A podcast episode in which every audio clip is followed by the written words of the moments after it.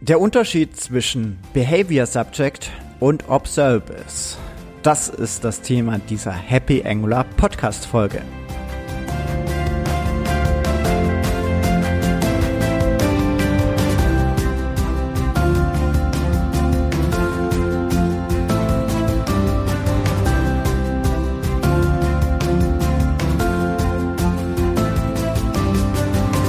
Hallo und herzlich willkommen zu einer weiteren Ausgabe des Happy Angular Podcasts. Mein Name ist Sebastian Dorn und heute dreht sich's wieder rund um die häufigsten Fragen in Angular. Heute mit Nummer 7. Was ist, das Unter äh, was ist der Unterschied zwischen einem Behavior Subject und Observers? Viel Spaß damit! Ähm, wir hatten auch schon mal eine andere Folge, Unterschied zwischen Observers und Promise.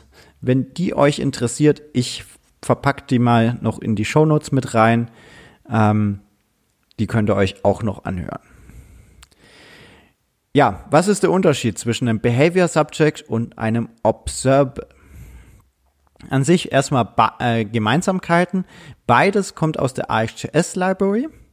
Das heißt, es kümmert sich beides um Asynchronitäten.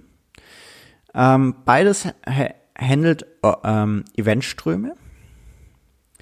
Und der einzigste, also ja, okay, wir fangen wir mal noch ein bisschen weiter an. Zwischen Observers und dem Behavior Subject liegt noch das Subject.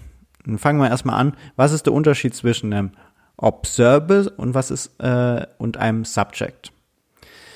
Der Unterschied ist äh, zwischen Observer und Subject, dass das Subject zusätzlich immer den letzten übertragenen Wert sich merkt, dass wir auch dort einfach äh, jeder äh, so nachfragen können, okay, du hast jetzt zwar aktuell keinen Wert, aber gib mir doch den letzt zu letzt übertragenen Wert.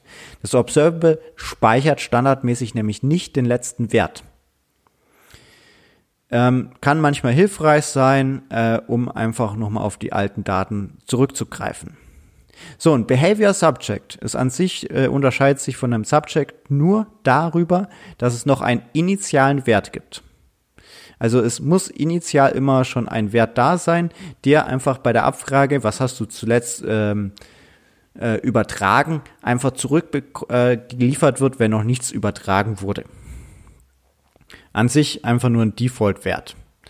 Das heißt, äh, das Observable ist an sich auch einfach die äh, Elternklasse von dem Subject und das ähm, Subject wird durch das Behavior Subject einfach nochmal erweitert um diesen initialen Wert.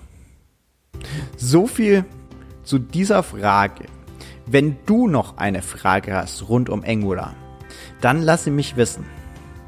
Äh, schreib dazu mir entweder eine iTunes-Bewertung oder schick mir eine E-Mail an podcast at happy-angular.de und dann können wir auch mit in Interaktion treten und ich kann dir dann einfach auf die E-Mail auch antworten und du bekommst deine Antwort auch hier in dem Podcast. Viel Spaß diese Woche mit ähm, Programmieren mit Angular. Bis bald, dein Sebastian. Ciao.